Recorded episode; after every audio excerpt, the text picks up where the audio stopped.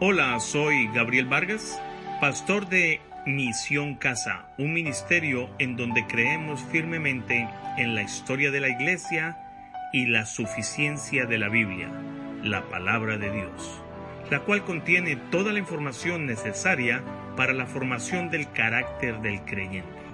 Para mayor información, les invitamos a visitar nuestra página web www.misioncasa.org. Gracias por escucharnos. Ahora les dejamos con el mensaje central para el día de hoy, anhelando que este sea de mucha edificación para sus vidas. Sola gracia.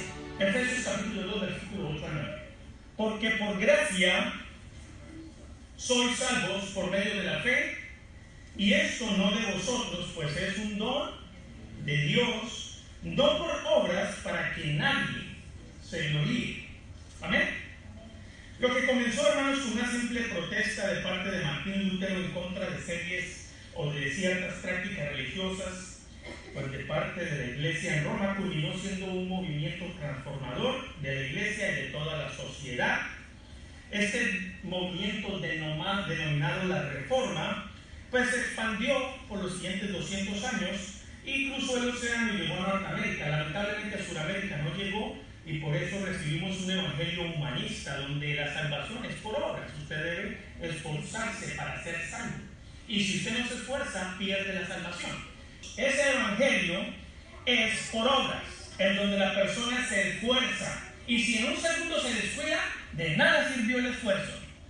Pero hoy vamos a presentar el verdadero Evangelio de Dios, que es por la obra de Cristo que usted es salvo, por la obra de la gracia que usted es salvo, no porque usted eh, se descuidó un segundo y perdió todo el esfuerzo y hacen quedar a Cristo como un mediocre, porque si a Cristo se le escapó alguien, Juan 17 no es verdad. Porque Juan 17 dice que los que el Padre le dio a él, ninguno se le perdió. Entonces, el problema no es que usted no crea que es santo, el problema es que apunten a Cristo como mediocre y Él no lo es. Porque lo que Él comenzó, Él lo perfeccionará. Filipenses 1.6. Así que tenemos ciertas verdades o medios de gracia para que usted y yo vayamos en ese camino a la de santidad hacia, hacia, hacia el Señor. Es un camino de la, el camino de la salvación y nos dejó elementos para poder avanzar, crecer, eh, no en gracia, pero crecer en fe, porque no existe crecer en gracia. La gracia fue dada y solo la gracia es Cristo. Pero crecer en fe, y hay un movimiento por ahí que dice que es eh, gracia sobre gracia, o creciendo en gracia, mejor. Gracia sobre gracia es un versículo bíblico, pero creciendo en gracia no es bíblico. Y vamos a ver hoy varias diferencias. Primer, mm, primer em, regalo del Señor, la sola escritura. Tuvimos hace 15 días un mensaje sobre toda la escritura, ¿cierto? La palabra de Dios, familia, hijos, niños, todos, es la máxima autoridad en materia de fe y práctica. Nada que contradiga la revelación de Dios puede guiar tu vida. Lo que aquí dice se cumple y punto. Ni yo, ni ningún hombre, ni ningún ángel, ni ninguna cosa creada puede ir en contra de la palabra de Dios. Eso nos da la garantía de que usted ya sabe qué hacer y qué no hacer. Si yo no les puedo dar licencia de nada. Es la palabra la que regula toda su vida. Galatas 1 del 6 al 10. Y veíamos que los hombres no rechazan la palabra porque encuentren falta en ella, sino porque ella encuentra falta en el hombre. No que la palabra se haya equivocado, sino que el que la lee está llena de faltas, por eso es que no la sigue leyendo, porque le revela lo que es verdaderamente su vida, llena de pecado. Eso lo dijo John Blanchard. Luego vimos solo Cristo, solamente en Cristo, solamente en. Lo cantamos la semana pasada. La salvación se encuentra solo en Cristo, excluyendo así todo otro camino para llegar a Dios. Si usted escogió el camino de portarse bien y ser bueno sin Cristo, va camino para el infierno. Pero si soy bueno, es bueno en sus propios conceptos, pero cuando lo compara con la Biblia, vamos a ver hoy siete características de la de la condición espiritual del ser humano sin Cristo. Y hoy, pues vamos a ver solo gracia. La salvación es un don de Dios. ¿Qué es un don? En Colombia dicen don Alejandro, don Francisco. no es ese don. Don significa un regalo inmerecido, por tanto es algo que el pecador recibe de forma inmerecida basada en los méritos de Cristo, no del hombre.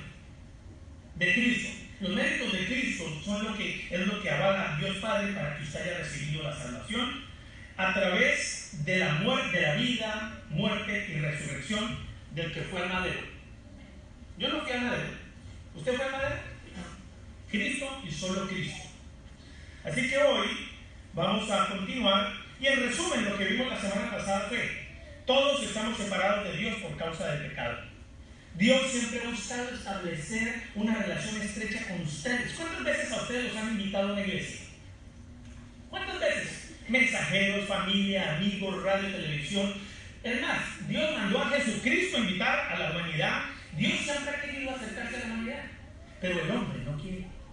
Ayer estuvimos en el, en el free market, en el dinero, y es interesante cuando las personas ven que se les va a pasar un tratado se les va a hablar de Dios con la palabra, se ponen serios, cambian de carril, no me hablen, no me toquen, ni muerde y no quieren saber de Dios. Porque ellos están, son enemigos de Dios. Porque si fueran enemigos de Dios, lo primero que dicen, hola, ¿cómo están? ¿Qué versículo tiene para mí? Oh, aleluya. Dios los bendiga. Es más, de tarjeta que le ayuda. ¡Eh, amigos! Enemigos de Dios. ¿Por qué la gente no va a una iglesia? Porque la palabra tiene algo clarito que decirle a la persona. Y es mejor que no meterme en camisa de once varas, creyendo que no conociendo la verdad los hace libres. Vaya maneje por la 98 sin licencia de conducir y sin saber que en el, semáforo rojo se debe parar a ver si la policía no le pone el De la misma manera, usted puede llevar su vida desenfrenada creyendo que Dios lo va a perdonar porque usted es la octava maravilla del planeta y resulta que se va a esterilizar grandemente. Hoy vamos a ver eso. Dios ha tratado de comunicarse con ustedes de una forma personal que envió a su Hijo Jesucristo. Les envió una carta, ¿ya la leyeron? 66 libros, una carta dirigida para usted con nombre propio. ¿La leyó ya? ¿Qué le contestó ya el Señor? Está esperando una respuesta. Cuarto, el perdón de Dios está en Cristo y solamente en Cristo por medio de la fe. Y Jesucristo es el modelo de vida para todo el cristiano. ¿Qué tal si oramos? para que Dios tome control de este mensaje, de su vida, de su mente. Excelentísimo Padre, estamos hoy aquí, Señor, reunidos en tu presencia por tu bondad domingo 26 de enero del 2020. Recordamos tu promesa, Señor, que le hiciste a través de Israel y, de paso a la iglesia.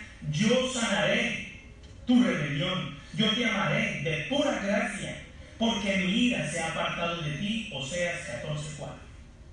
Hoy conmemoramos en comunión con los hermanos, Señor, que aquel verbo que fue hecho carne y habitó entre nosotros y vimos su gloria, gloria como del unigénito del Padre, lleno de gracia y de verdad, según Juan 1.4, y como dice Juan 1.6, porque de su plenitud tomamos todos y gracia sobre gracia, aleluya. No solo la sangre, no solo la carne, sino el perdón del pecado. Señor, que hoy no sea un, domingo más para mis hermanos o para los que están escuchando este mensaje, que algo suceda en sus vidas, Señor. Señor Dios, Espíritu Santo, revélale esta palabra a todos los oyentes. Queremos, Padre, verdaderamente acercarnos a ti, no por nuestras obras, para que nadie se gloríe, pero por tu revelación hoy dispuesta desde este púlpito, te lo pedimos en el nombre del Señor Jesucristo, el Cordero Perfecto, que quita el pecado del mundo y el pueblo de Dios dice. Amén. Solo gracia. Hermano, la salvación es un regalo de Dios. Usted sabe que la fe que usted tiene no es suya, es de Dios. Dios le dio un instrumento para llegar a Cristo. Usted no es tan inteligente ni sabe, perdóneme que se lo diga a pesar de sus títulos, para que usted tenga fe para ir a Dios. Ese Dios, ese creador le dio la fe para que usted pueda ver a su hijo. Y lo vimos la semana pasada, nadie puede ver al Hijo si el Padre no lo revela. Y nadie puede ir al Padre sino a través del Hijo. Para que nadie se gloríe y diga, no, es que yo soy buen hombre, es que yo... ¿Quién más sino yo? Se gloria, ¿no? Para que el hombre agache su cabeza y diga lo que dijo Isaías, ¡ay, miserable de mí! Isaías capítulo 6. Yo pecador.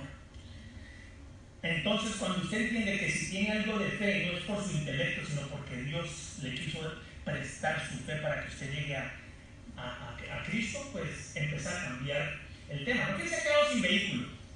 Y de pronto alguien dice, me coge mi vehículo, úsalo. Gracias. Y se lo devuelve vacío, no lo lavó, no lo limpió y, le gastó las llantas.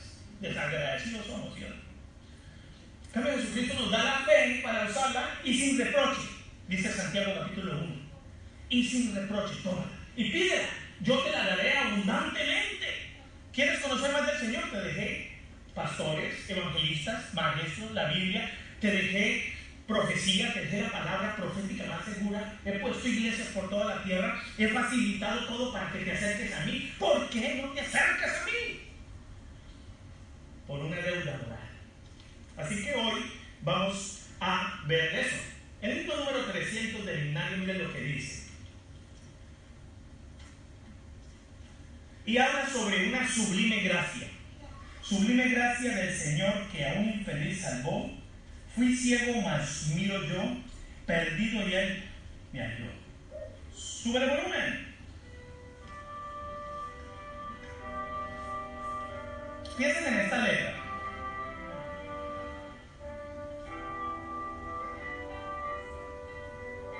Piensen en Cristo.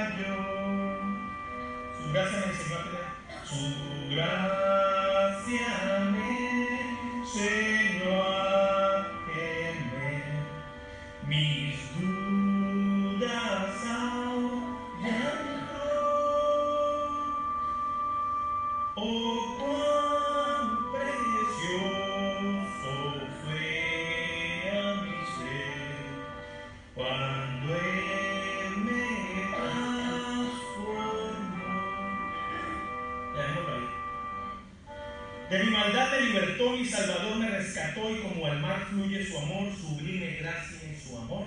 En los peligros y aflicción que yo he tenido aquí, su gracia siempre me libró y me guiará feliz. Y cuando en Sion por siglos mil brillando esté cual sol, cual sol yo cantaré para siempre allí su amor que me salvó.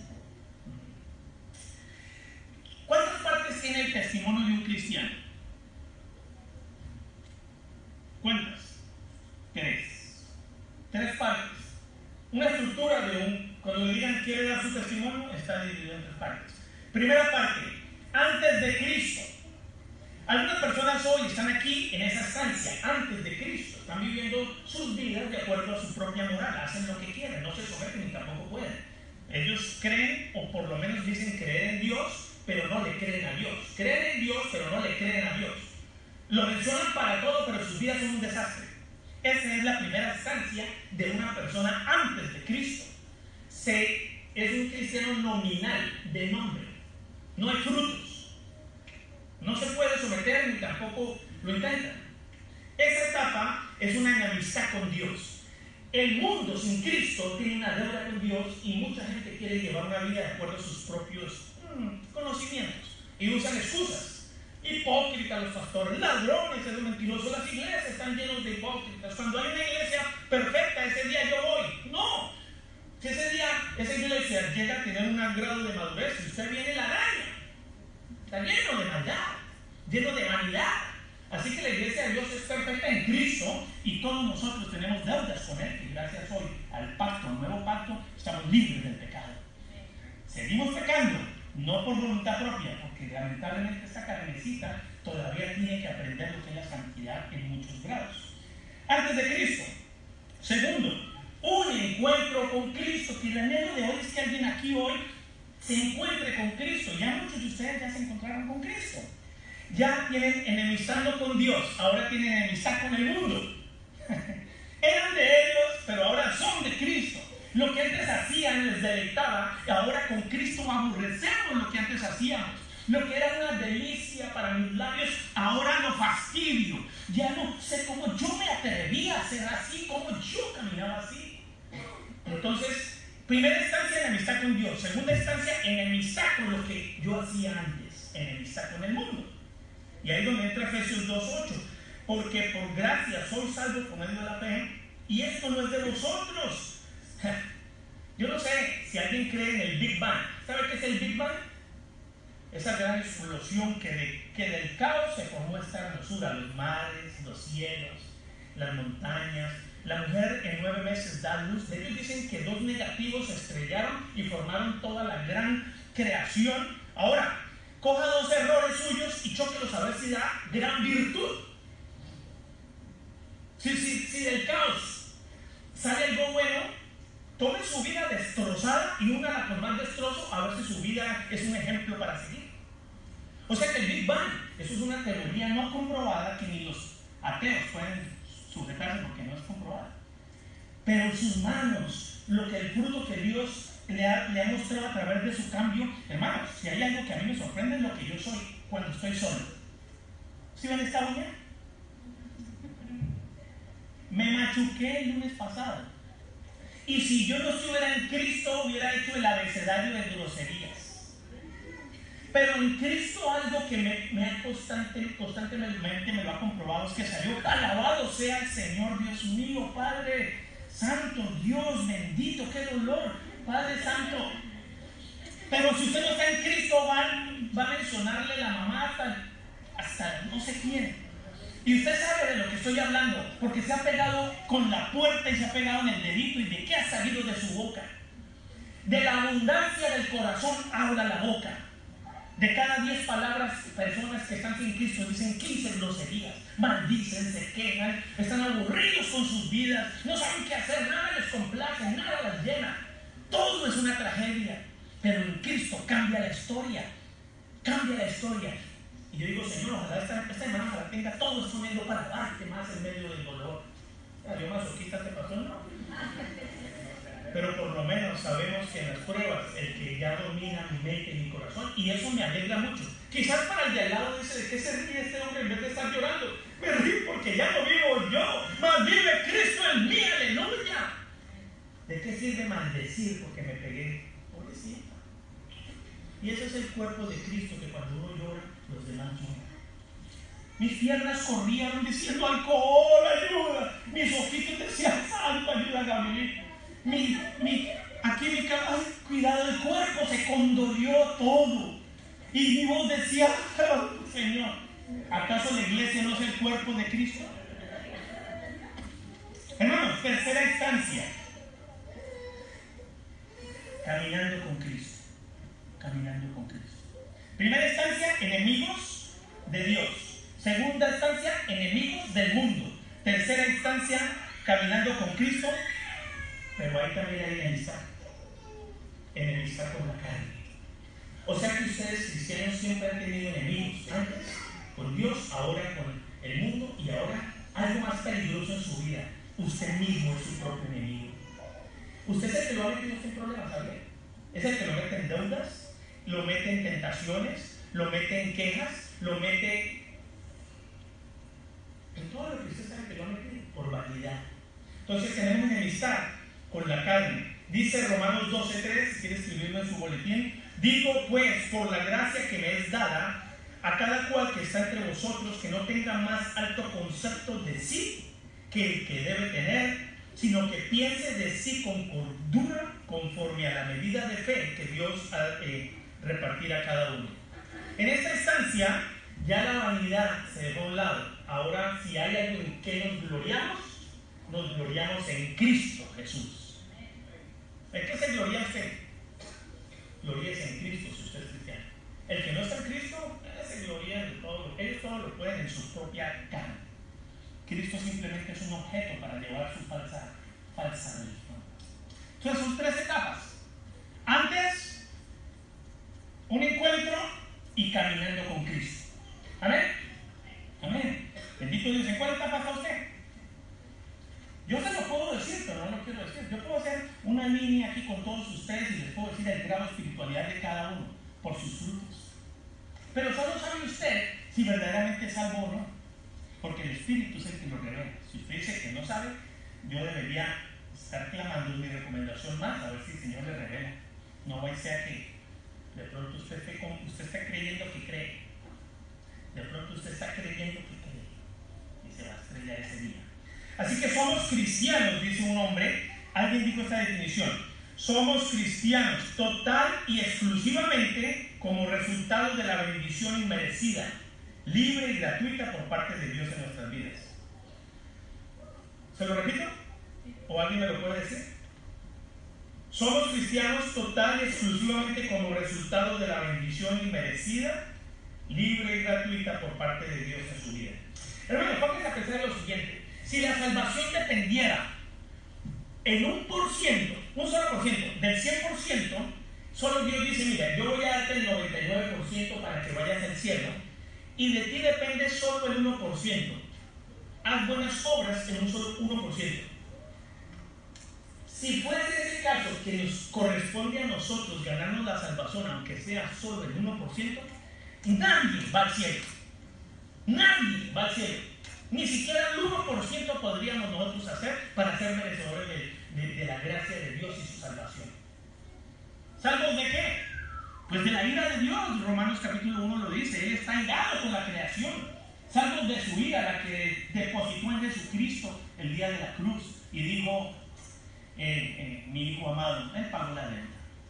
Consumado es, la deuda fue saldada para todo aquel que está en Cristo. Así que es un regalo inmerecido que es Dios que no encontró nada en el hombre para darle su perdón, pero lo encontró en su Hijo unigénito. ¿Cómo se llama el Hijo de Dios? Hermanos, y la salvación no es otorgada por virtud humana. Usted puede tener muchas cualidades, pero ninguna de ellas lo lleva al cielo. Así que es mejor hoy que pongamos nuestras vidas a cuentas. Como dijo Martin Lloyd Jones, es a pesar de nosotros que somos salvos. Porque el único que se entromete en esa perfecta salvación soy yo. Yo soy el que daña todo, no lo merezco. Pero Dios le dio, le pareció, quiso por amor darnos la salvación. Efesios 2.5. Aún estando nosotros muertos en pecados, nos dio vida juntamente con Cristo, por gracia sois, somos salvos. Estábamos muertos en pecados, ¿sabías eso? Y un muerto no puede hablar, un muerto no puede decidir, un muerto no puede abrir la puerta, un muerto no puede invitar a Cristo que entre su vida, un muerto no puede batallar. ¿Cómo usted un pollo asado esta tarde que vaya a su casa con un cuchillo y pegue un cuchillo al, al, pollo. Si ese pollo le dice algo, me cuenta, porque un muerto no puede hacer nada. Y esa es la condición de las personas sin Cristo.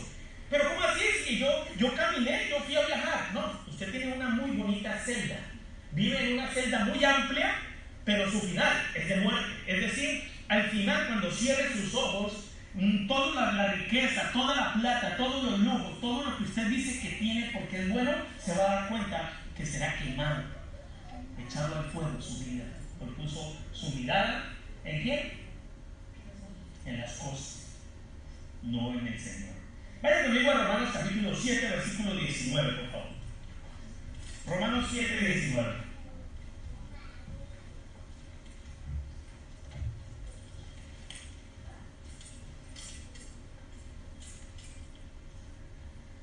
Miren las palabras de Pablo porque no hago el bien que quiero, sino el mal que no quiero, eso hago.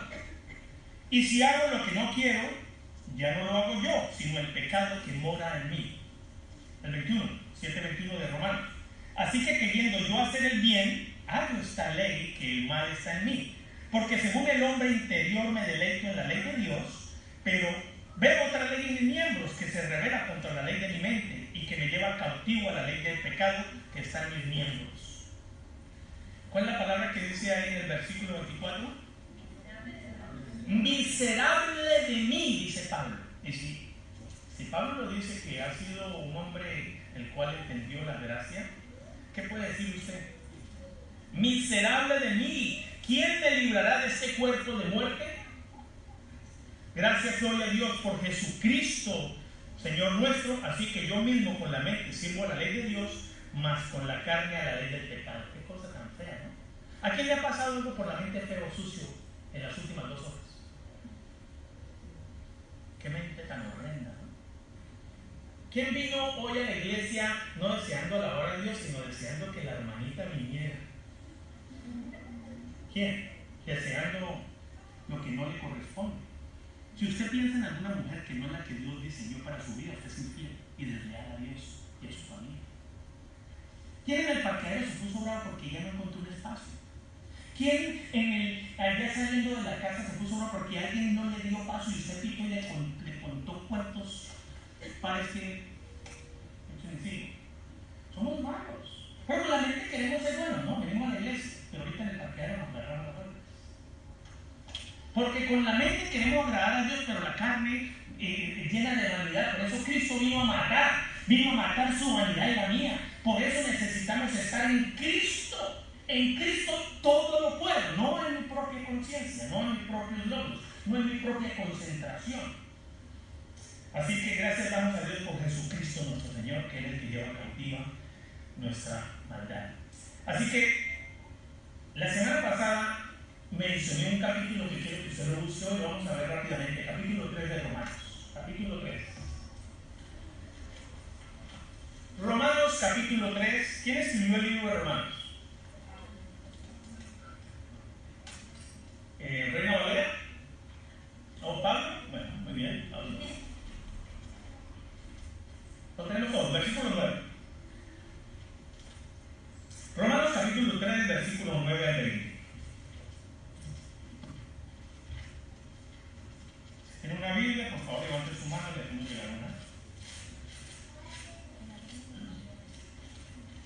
Romanos 3, del 9 al 20. Dice la palabra del Señor. ¿Qué pues? ¿Estamos ahí todos?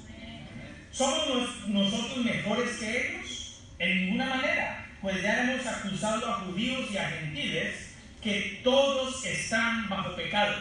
En la, en la tierra hay dos clases de razas, los judíos y los no judíos. Si usted no es judío, usted es gentil. Este versículo dice que no hay justo y dice que pues somos mejores que ellos. No, de ninguna manera, dicen los judíos. Pues ya hemos sido acusados, tanto a judíos y a gentiles, que todos están bajo pecado. Como está escrito, no hay justo. Dígalo uno. No hay quien entienda la segunda parte. No hay quien busque a Dios. Todos se desviaron a unas se hicieron inútiles. No hay quien haga lo bueno. Sepulcro abierto es su garganta. Veneno de áspides hay debajo de sus labios. Su boca está qué? Y de amargura sus pies se apresuran para derramar sangre. Quebranto y desventura en sus caminos. Y no conocieron camino de paz no hay temor de Dios delante de sus ojos. En la raza humana, tanto judíos como gentiles, no hay temor de Dios. Pero sabemos que, los, que todo lo que la ley dice, lo dice a los que están bajo la ley, para que toda boca se cierre todo el mundo quede bajo el juicio de Dios. Todo el mundo está bajo el juicio de Dios. Ya que por las obras de la ley, ningún ser humano será justificado delante de, de él porque por medio de la ley es el conocimiento del pecado, o sea, por eso Moisés escribió la ley, para que nosotros sin Cristo supiéramos que somos pecadores, porque si no hubiera visto habido una ley, ¿cómo sabemos nosotros que somos transgresores? La ley nos revela nuestra condición pecaminosa, pero Cristo nos revela el perdón de pecados. Aleluya. Vamos a dividirlo en cuatro puntos. Primero, vamos a ver una acusación y quiero por cuestión de conciencia, este, esta porción del capítulo 3 lo aprendí del pastor Sergio Ruiz en el Colombia. Quieren buscarlo por, por internet hizo una muy buena exposición de este capítulo que quise adicionarla aquí, así que la gloria de Cristo a través de ese varón y este mensajero no hizo nada, simplemente exponerlo. Amén. Vamos a dividirlo en cuatro puntos. Primero, la acusación. Versículo 9. Todos estamos bajo qué? Pecado. Segundo, las características de esa maldad. Romanos 3, 10 al 12. Y luego vamos a ver las evidencias. Y por último, el veredicto de Dios para el pecador. Estamos en un juicio. Y es el juicio y el juez, Dios, Jehová, tiene esto contra la raza humana, pero tenemos un abogado, a Jesucristo el justo, que lo va a defender a usted si usted está en Cristo. Así que, ¿qué empieza, ¿qué empieza el versículo? Eso parece que fuera paisa, ¿no? ¿Qué pues, hombre? ¿Qué pues? Mira, lea. 3.9. ¿Qué pues? ¿Somos nosotros mejores que ellos? En ninguna manera. Ese que pues es un conector. Nos está conectando con algo que ustedes y yo necesitamos devolvernos al contexto para saber de qué está hablando. Ese que pues, si usted llegara a la conversación dice, pues, ¿de qué está hablando? ¿Somos mejores de qué? ¿De qué? ¿Me perdí de algo? Ahora, vayamos al contexto. El contexto está en el capítulo 2, versículo 18. No, versículo 17. 2.17. Ese que pues, volvamos al 2.17. ¿Lo tienen? Amén. Porque he aquí tú tienes el sobrenombre de judío, te apoyas en la ley y te glorías en Dios. Y conoces su voluntad e instruido por la ley apruebas lo mejor. Y confías en que eres guía del ciego, luz de los que están en tinieblas, instructor de los indoctos, maestro de niños, que tienes en la ley la forma de la ciencia y la verdad. Tú, pues, que enseñas a otro, está hablando como Dios, tú, pues, que enseñas a otro, ¿no te enseñas a ti mismo? Tú que predicas que no, se que no se ha de hurtar, hurtas. Hmm. Tú que dices que no se ha de adulterar, adulteras. Tú que abominas los ídolos cometes sacrilegio. Tú que te jactas de la ley con infracción de la ley, deshonras a Dios. Porque como está escrito, el nombre de Dios es blasfemado entre los gentiles por causa de ustedes los judíos. Los judíos, nosotros los judíos. Y ahí es donde viene, dice el 8. Eh, perdón, el 25, pues en verdad la circuncisión aprovecha si guardas la ley, pero si eres transgresor de la ley, tu circuncisión viene a ser. Y circuncisión, el 26. Si pues el incircunciso guardar las ordenanzas de la ley, no será tenida su incircuncisión como circuncisión. Usted puede ser incircuncidado solo guardando la ley, no cortando la carne, rasgando su corazón. Así que hermanos, volvamos al 3.9. ¿Qué pues? Ya miramos, somos mejores que ellos, pues de ninguna manera, pues ya fueron acusados delante de Dios, que tanto judíos como gentiles, todos están bajo pecado, aleluya. ¿Hay algún judío aquí hoy? Está bajo pecado. ¿Hay algún gentil hoy aquí? Está bajo pecado. Todos, para que nadie se le suba al barro a la cabeza y diga yo soy merecedor de la gracia de Dios. Ahora, ¿Por qué, ¿Por qué, decimos eso? Romanos capítulo 1, 18 dice, porque la ira de Dios se revela desde el cielo contra toda impiedad e injusticia de los hombres que detienen con injusticia la verdad. El Señor nos reveló que Él tiene un problema, o mejor, la humanidad tiene un problema con Dios. Usted sabía que usted, usted estaba en que usted tiene una, gran, una gran división con Dios. Y usted decía, no, pero es que yo creo en Dios. No tiene nada que ver. Usted puede creer en un enemigo suyo, pero que hay una deuda de una deuda. Que usted diga que cree en Dios puede decir que usted sabe que Dios es real. Pero lo que no sabe es que Dios le aborrece por su condición espiritual hasta el punto que entregó a su hijo a morir en la cruz para darle el camino de la salvación. No por obras, para que nadie se gloríe. Así que, primer punto que, que espero usted analice es que usted tiene una deuda si usted no está en Cristo porque si usted está en Cristo, la deuda ya fue paga con la sangre del Cordero. Si decimos que no somos pecadores, pues somos mentirosos.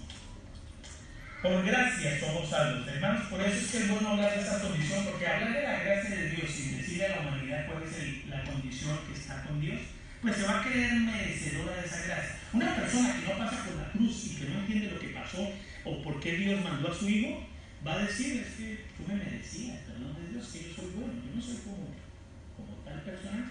Que este, este, esta prédica no era para mí, este, era para la persona que no vino y dice muchos. Esta prédica no era para mí, sino, ay, ojalá hubiera venido esa persona, porque esta es para esa persona. No, no, no, no, esta prédica es para para mí, y para todos. Así que, hermano, el apóstol Pablo nos hace una lista sobre los hombres que están en una instancia de completa depravación.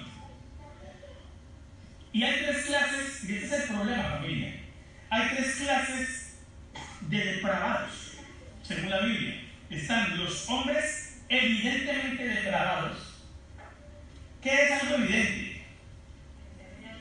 Que se le vea lengua. Si uno no le dice, oye, usted tiene cara de inocente, no es culpable. ¿Qué es culpable? Usted se le nota que es culpable. Sale a flote su maldad. Eso es evidente.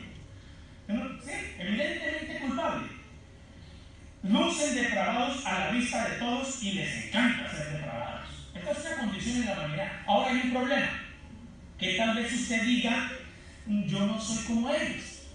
Usted es un depravado moral. El que no es, el que dice, yo no soy como Hitler, yo no soy como esa persona, yo no soy como tal, que con su boca se atreven a compararse con otros, esa es la depravación moral que hay en la humanidad. ¿Por qué? Porque lucen bien por fuera, pero por dentro están más depravados que digo, bueno, se está perdido. Bueno, perdón, no, no, se está depravado. También está ahí.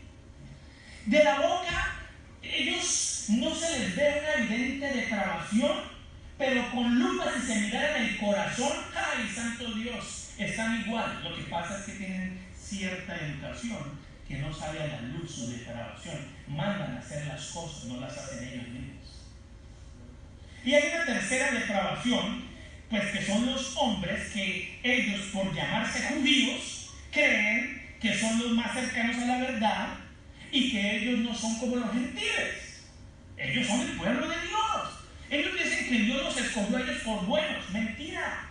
Dios escogió a los judíos porque Dios es bueno. Judíos son malos, igual que ustedes y yo. Todos somos malos en la, en Todos, nadie merece la salvación. Entonces, ¿por qué Dios escogió un pueblo? Para que el nombre de Jehová, el nombre de Dios fuera exaltado con esa raza. Pero ya sabemos que esa raza no aceptó al Salvador, a su propio Hijo. Y los esparció, no todas, gracias a Dios, un judío mesiánico que ya cree en el Señor. Aleluya. ¿Cuál es, ¿En dónde está usted? Vamos a ver. Usted mismo dirá, no me lo vaya a decir, que usted mismo sabe. ¿Qué, qué? Me encantan los picos. ¿Qué es el pico? ¿Los qué? ¿Pepinillos? Hay una, hay una, hay una evidencia de qué es un pico, qué es un pepinillo. Usted abre un frasco de pepinillos y póngalo en el aire y alguien entra por esa puerta y dice, aquí hay pepinillos. ¿Cierto? Porque es que todo lo que está metido en ese frasco salió a la luz. Estos que vamos a ver, vamos a abrir el frasco y dicen, acá hay alguien depravado. Estos evidentes depravados huelen a pecado. Otros se perfuman, pero estos son evidentes. Y vamos a ver por qué. Romanos capítulo 1, versículo 29 huelen a lo que hacen. ¿Somos mejores que ellos? En ninguna manera. Pero vamos a hablar qué características tienen estas personas. Los de trabajos evidentes. Romanos 1.29.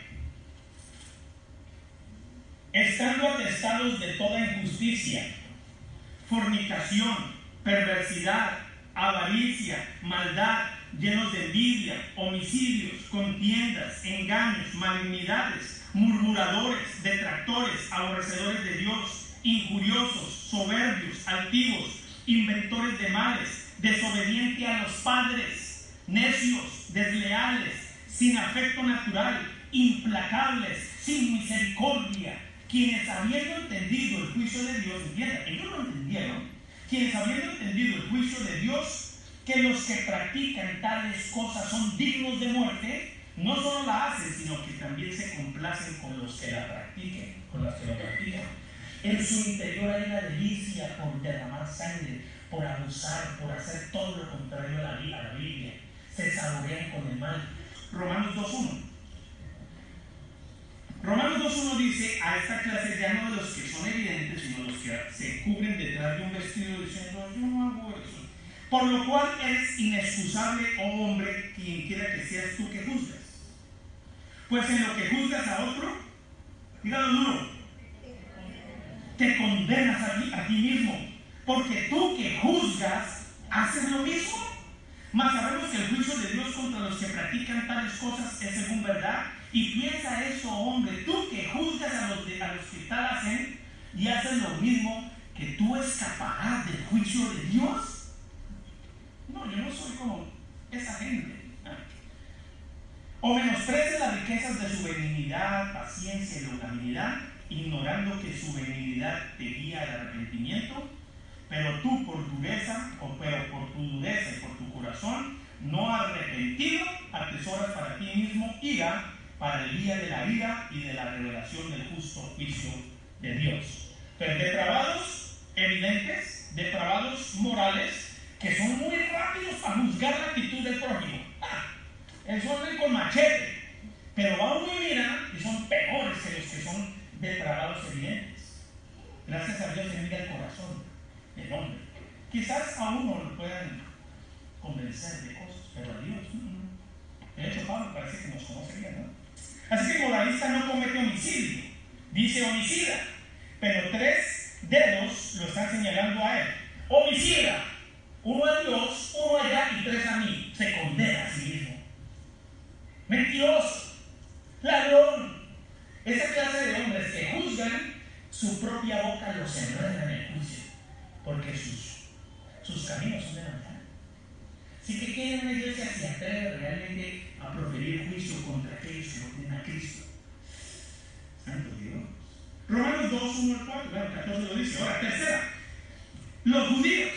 Y podrían ser los únicos que se salvaran de esa condición de trabajo, pero hermanos, ya lo que lo leí ahorita, ustedes que se las dan de haber tenido la ley, de haber sido escribas, de, haber, de ser hijos de Abraham, ustedes cometieron un delito peor. Enseñaron que no hay que robar y roban. Hermanos, para vergüenza de, de, esta, de esta raza judía, fuimos a Guatemala. Y en Guatemala, en un pueblo, Momostenango, lamentablemente en un restaurante de allí donde los judíos, o no sé qué tribu sea que está vendiendo comida, alguien me decía, no vaya a ese restaurante porque ellos son los dueños de los prostíbulos, ellos son los que distribuyen la marihuana, ellos son los que venden las drogas, ellos son los que mandan en toda la región. ¡Santo Dios! Los hijos de Abraham. Pero se justifican diciendo somos hijos de Abraham. Y no son los hijos de Abraham los de la carne, sino los, de los del pacto, los que son reconocidos por Dios como sus verdaderos hijos.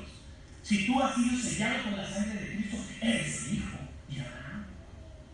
No los que por nombre o por tradición lo creen. Así que vamos a Romanos 2, 17, 24, ya, ya lo vimos. Esa fue la acusación. ¿Qué pues somos mejores que ellos? Pues en ninguna manera, porque ya hemos sido acusados tanto los judíos como los gentiles y que todos estamos bajo pecado. Qué tremendo, ¿no?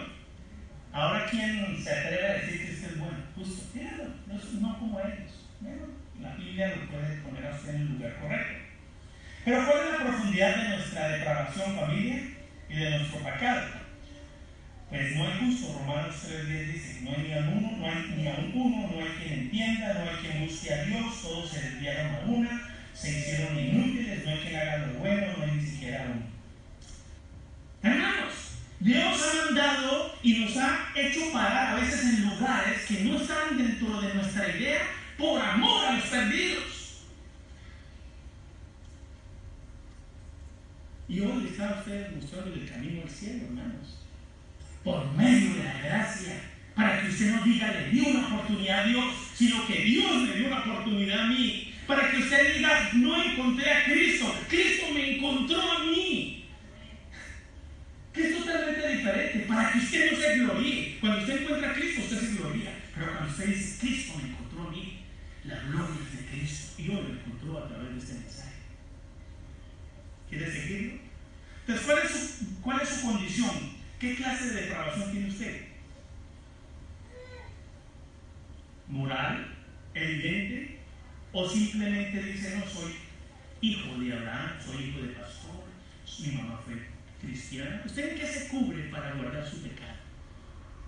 Porque si usted no hoy, o mañana, mañana muy tarde quizás, hoy, el día aceptable, usted reconoce su condición de necesidad de un Salvador, bueno, quizás tarde mañana ya será. Son las 12 del día, pero quisiera que se llevara lo siguiente. Usted tiene varias características, familia y amigo y hermano, en ese proceso de testimonio de cristiano, antes de Cristo, encuentro con Cristo y caminando con Cristo. Usted tenía siete características antes de lo que, antes de que Cristo le saliera del cuerpo. Ausencia total y universal de justicia. No hay ni siquiera uno, nadie puede presentarse justo delante de Dios. Si bien todos nosotros somos como suciedad y todas nuestras justicias como trapo de inmundicia, y caímos todos nosotros como la hoja, y nuestras maldades nos llevaron como el viento, dice Isaías 64.6. Segunda característica, ausencia total y universal de entendimiento. No hay quien entienda. Romanos 3.11. Hello. No hay quien entienda. No hay ni siquiera uno que entienda.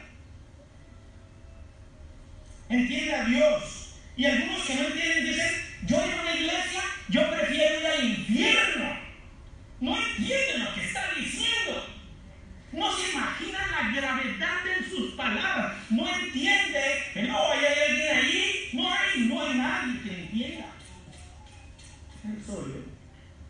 Pero duele más la ausencia de Cristo.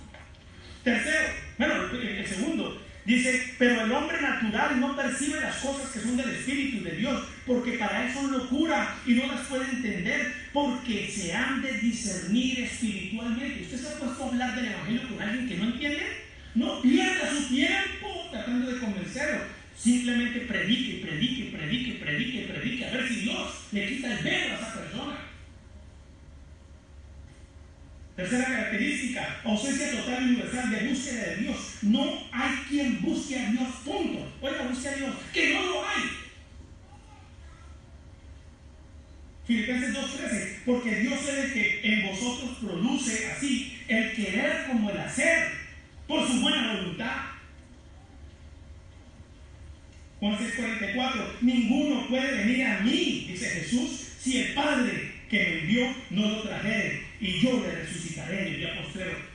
¿Quién es el que nos, lleva a nosotros o lo llevó a Jesús? El Padre Celestial, por amor. Juan 3:16.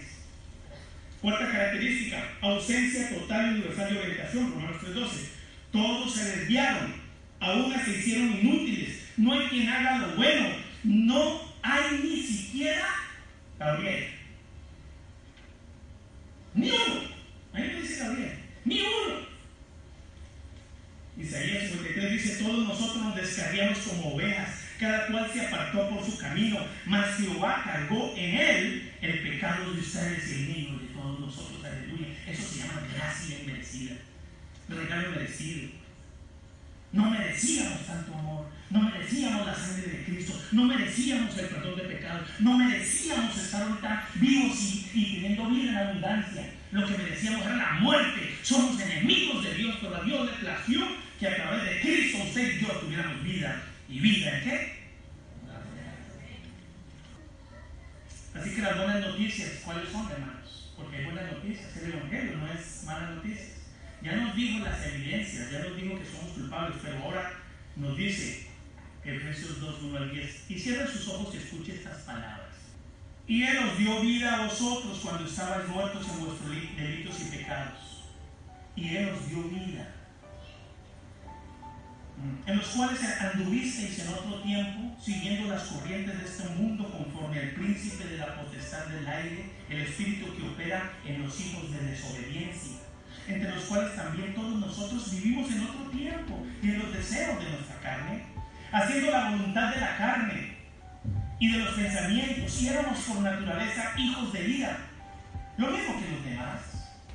Pero Dios, que es rico en misericordia, por su gran amor con que nos amó, aún estando nosotros muertos en pecados, estando muertos hasta una séptima potencia, depravados, nos dio vida juntamente con Cristo, por gracia sois salvos. Y juntamente con Él nos resucitó y así mismo nos hizo sentar en los lugares celestiales con Cristo Jesús para mostrar en los siglos venideros las abundantes riquezas de su gracia y su bondad para con nosotros en Cristo Jesús. Porque por gracia son salvos por medio de la fe, y esto no de vosotros, pues es un don de Dios. Merecíamos la ira, pero Dios nos dio a Cristo. Así que, ¿cómo debemos reaccionar ante eso? Hermanos, salgan y celebren su libertad en Cristo, no juzgando a los ciegos, no juzgando, juzgando al mundo que está caído, sino siendo luz en medio de las tinieblas. Porque no eras mejor que ellos, ni lo serás. Que el veredicto el Dios grande, pero sabemos que todo lo que la ley dice lo dice a los que están bajo la ley para que toda boca se cierre y todo el mundo quede bajo el Cristo de Dios. Hermano, que esta tarde salga usted de aquí agradecido con Dios, porque si usted es salvo, no es por obras que usted haya hecho, sino porque Dios, por su amor inmenso, entregó a su Hijo para darte vida y vida en abundancia. Por gracia eres salvo, no porque hayas hecho un esfuerzo, no por lo que hayas.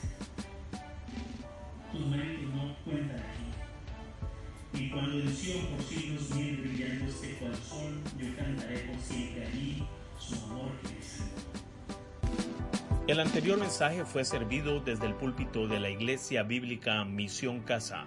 Siéntase libre de compartirlo con aquellos que el Espíritu Santo les guíe.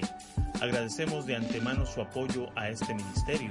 Para enviarnos sus comentarios pueden hacerlo al correo electrónico que aparece en la página web www.misioncasa.org. Que Dios les bendiga abundantemente. Gracias totales.